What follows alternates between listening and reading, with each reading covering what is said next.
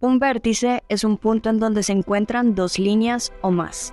Creemos que la vida es como un vértice, ese momento en que mi historia, una línea más en el universo, conecta con otra historia, y en ese punto exacto se reconocen y se transforman para siempre. Nuestro vértice ha nacido con el poder de tres amigas que coincidimos en un propósito, contar historias inspiradas por mujeres para pensar otras formas de crear, habitar, imaginar y sobre todo ser.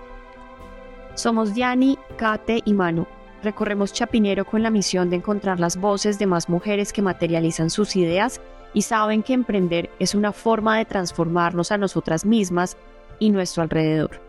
Te invitamos a ser parte de esta constelación en expansión continua. Conversamos con Valentina, cofundadora de Blanco Café. Resulta que Valentina es internacionalista, o no relacionista internacional, y es de Armenia, tierra cafetera. Valentina nos confiesa que nunca soñó con emprender, nunca se lo imaginó.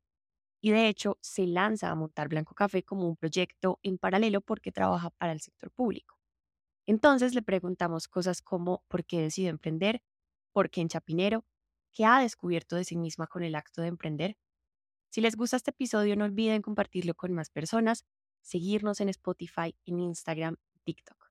Gracias por escuchar quiero como iniciar la conversación contigo para que nos cuentes un poco quién es Vale, cómo es su forma de habitar la vida, qué le quiere entregar al mundo, Vale, cuáles son sus gustos, sus sueños. Bueno, yo soy Valentina Botero, eh, yo estudié relaciones internacionales, soy internacionalista, no relacionista internacional, que toda la gente siempre es como, ¿qué? ¿Qué es eso? Tengo 31 años, cumplidos hace 15 días, o sea, soy Géminis me encanta viajar, me encanta conocer culturas, como que eso me parece increíble, como esos choques en los que te sacan como de tu zona de confort y como que te das cuenta que tu sentido común no es el sentido común de toda la humanidad, me parece lo máximo. Entonces, amo profundamente eso. Me gusta leer muchísimo. Una de mis autoras favoritas es Isabel Allende. Eh, mi libro favorito es Paula. Con ese libro lloré mis ojos, o sea, como, como nunca. Eh, espero poderlo traer eh, a nuestro club de lectura.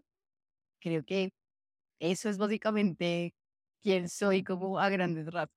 A mí me parece muy, muy interesante lo que dices de esos como hitos que te definen como persona, porque entonces a la hora de entenderte como esas pasiones, gustos, la forma de habitar, también hago relación con lo que acaba de pasar ahorita de la conversación de las tres, y es que entendemos el, emprendimiento también como ese punto de partida de lo que soy como persona y lo que puedo crear a través del emprendimiento. Entonces, por ejemplo, lo de leer, pues el espacio de lectura se refleja en ti. ¿Y cómo crees que un emprendimiento a través de la persona como que puede generar que se vuelva como más sostenible? O sea, cuando viene de esas grandes pasiones, ¿cómo te lo imaginas? Em, para mí es muy loco porque yo nunca quise emprender, como que yo pues estudié lo que estudié y pues digamos que en mi carrera uno nunca le enseña como tienes que crear empresa y tienes que ser tu propio jefe. O sea, se me era el logo. Yo de hecho quería ser embajadora de Colombia en algún lugar.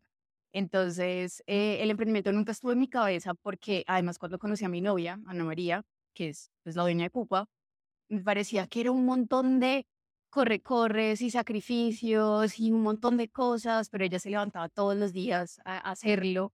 Entonces creo que lo que te mantiene como luchando por tu emprendimiento y sacándolo pues a diario es que te apasiona, ¿sí? Como que puedas verte reflejado en él de alguna forma y que puedas como transmitir algo de ti al mundo pues a través pues de ese, de ese emprendimiento.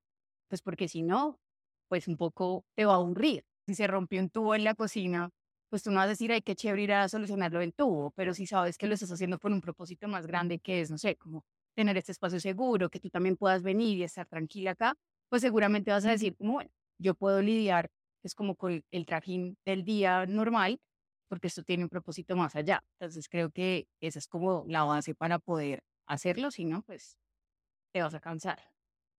Vale, con esto que acabas de contar, creo que a muchos oyentes también les va a pasar lo que a mí me está pasando y es que también escucho tu historia y me veo reflejada. porque yo también soy internacionalista y en esta carrera que es de todo un poco, ¿no? Pero te encasillas, ¿no? En algo muy, muy difícil de borrar y que tu identidad como que se, a la hora de salir al mundo, que empieces como a trabajar y eso, como que te sientes encasillada. Y escucharte me abre la mente para también explorar un mundo distinto con muchas posibilidades, en donde las pasiones juegan también un rol re importante para moldear lo que uno quiere hacer. Y para mí se convierte también en un referente tu historia porque es como lo que estamos haciendo con Vértice, ¿no? Como intentar hacer un proyecto con todas nuestras pasiones. Entonces creo que es muy lindo como también entenderte como persona porque al fin y al cabo el mundo gira a través de las historias. Entonces, no sé qué historia como que quieras contarle a las mujeres que nos están escuchando frente a, la noción de emprender. Y además siendo tu primera vez que emprendes, ¿verdad? Entonces quiero como que nos cuentes un poco y que nos inspires. ¿Qué? O sea, si me lanzo, ¿qué pasa? Sí, yo creo que, yo creo que hay varias cosas. O sea, yo nunca, pues, pensé en emprender, digamos, también lo que, lo que dices de la carrera es muy cierto. O sea, uno eh, como que tiene que especializarse en algo porque pues es como un mar de conocimiento con un centímetro de profundidad, entonces es como, bueno, me voy por acá, por allá, así que... Y ya me algo que me empezó a pasar eh, cuando me empecé a acercar a este mundo del emprendimiento es que para mí es como un hobby. Entonces, pues porque yo tengo mi trabajo, ¿no? Entonces yo voy, trabajo, no sé qué, de 8 a 5, y después tengo este hobby que es revisar las cuentas de blanco, venir a sacar caja, ir al banco a consignar, entonces creo que es verlo también como eso, como esa oportunidad de salirte como de ese molde y explorar otras cosas que de pronto como que tu trabajo actual no te permite. Entonces, por ejemplo, yo manejo las redes sociales de Blanco, entonces me ven aquí haciendo TikToks, eh, que evidentemente en mi oficina jamás en la vida se imaginarían que yo hago un TikTok, pero es como aprender a, descubrir todas esas experiencias y también para mí algo muy increíble es que yo como que sentía que era este ser autosuficiente, que todo lo podía sola porque soy hija única y me criaron como tú lo puedes todo. Em, y cuando doy pues con estas dos mujeres increíbles que pues son mega cracks, pues me enseña a mí que, que también podemos trabajar en, en equipo y que podemos complementarnos de formas como que uno nunca pensaría que necesita que alguien te pueda complementar.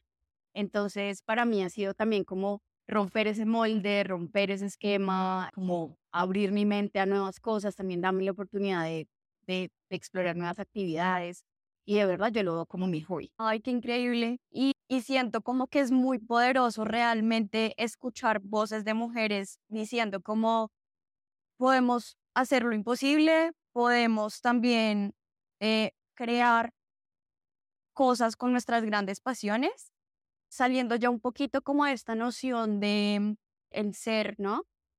Y te quería preguntar qué significa para ti este barrio, esta localidad, y por qué decidieron también que Chapi iba a ser como ese espacio de Blanco Café. Chapinero para mí como que llegó en mi vida y se volvió como un sinónimo de libertad. Yo soy de Armenia, no tengo acento, perdón. Yo soy de Armenia, pero pues ya no tengo acento, estoy desheredada de mi familia, además. En fin, todo. Eh, pero yo 15 años viviendo en Bogotá y cuando llegué a Bogotá eh, vivía pues en el norte, en la 188 con autopista, o sea, re lejos. Em, y pues nada, todos los días, porque yo estudié en el centro, entonces me venía dos horas en Transmilenio, dos horas, que creo que es la vida de todo el mundo igual en Bogotá. Eh, y esa era mi vida. Hasta mi vida era madrugar a las 5 de la mañana para llegar al Transmilenio a ver si lograba subirme medianamente decente sin que me estriparan ni me mataran en el Transmilenio. Eh, y así, pues viví casi, no sé, 10 años de mi vida, yo creo. Cuando me gradué de la universidad, digo, como no, o sea, empecé a trabajar y dije, no, yo no tengo por qué estar viajando dos horas, no podía hacer más por las tardes, no podía ir al gimnasio, nada. Mi vida era llegar a mi casa y dormir. Entonces me mudo a Chapinero, mi mamá siempre me ha tenido como una batalla contra Chapinero y a ella le parecía lo peor, pero porque no tenía zonas verdes y demás. Pero yo decía, pero qué tan grave puede ser, pues hay supermercados, o sea, em, el caso es que entonces me vengo a vivir acá a Chapinero y pues me cambió la vida. O sea, como que me parecía que todo estaba a la mano, o sea, todo, o sea, uno lo que necesita en Chapinero lo encuentra. Si necesitas ir a mercar, está ahí. Si necesitas un mercado de frutas, verduras, está ahí. Si necesitas una librería, está ahí. Si necesitas, no sé, a lo que quieras, está en Chapinero. Y también eh, me parecía que, por ejemplo, pues en la etapa que estaba, que estaba como entrando a trabajar y conociendo gente y demás, pues también ir como a todos estos planes raros que surgen en Chapinero me parecía lo máximo. Entonces, nada, me enamoré profundamente de Chapinero. Ya llevo viviendo en Chapinero como siete años. Eh, o sea, como que de hecho cuando me hacen ir al norte soy como, pero ¿por qué no quiero? Porque me parece un tedio. Entonces, obviamente siempre he defendido mucho a Chapinero y, y el montar el café en Chapinero tenía todo el sentido. No, pues porque era generar comunidad. ¿Y donde se genera comunidad? Pues donde gente como yo va a buscar planes. Pues porque si tú montas en lugares más residenciales o donde pues hay 50 parques, en lo que sea, pues es muy raro que una familia vaya a decir, ay, sí, vámonos al club de lectura un martes a las 8 de la noche, ¿sabes? Como que eso no va a pasar. En cambio acá, pues la gente pasa por la puerta y es como, ay, yo, hola, vengo a lo que sea. Y eso era lo que necesitamos, como esa, como esa energía de quiero buscar esto, esto. Y de hecho tenemos muchos amigos que como que todos los días parchan en un café diferente. Entonces, ay, fui a no sé dónde y trabajé desde allá. Entonces, eso es una cultura que hay en Chapinero que creo que otros barrios no la tienen. Entonces, para mí era pues esencial aprovechar eso, además vivo a cuatro cuadras, entonces también pues era como yo puedo estar allá si algo se necesita, em, pero sí, creo que Chapinero es nuestro lugar y ha funcionado muy bien. Súper. Bueno, ya, ya para finalizar, no sé si quieras como dejar un mensaje a la comunidad de Chapi, como del por qué apropiarse también de estos espacios. Sí, yo creo que es que apoyen como a todos los emprendimientos, restaurantes y todo, como la comunidad em, que hay de, emprendimiento en, en Chapinero. Eh, creo que tiene una oferta gigante eh, cultural, no sé, hay bailes, hay, o sea, en estos días una amiga estaba haciendo baile clandestino. Es esa oportunidad como, como de que puedan explorar y también como romper esos parámetros em, de lo que puedes encontrar, como abrir un espacio y ver qué es esto, pero que puede ser lo otro. Entonces, creo que es, es desde la oportunidad de abriendo puertas y, y encontrando como rinconcitos de luz. Yo siempre digo que este espacio es un rinconcito de luz porque es precisamente ese espacio que te das para ti mismo o para ti misma y también se lo puedes dar a los demás porque como lo mencionábamos antes, para mí el tiempo de calidad con uno mismo, con los demás es esencial. Entonces creo que este espacio blanco y todos los cafés también que hay alrededor generan eso, que tú te puedas regalar como ese espacio único para ti. Vale, muchas gracias. No, gracias a ustedes.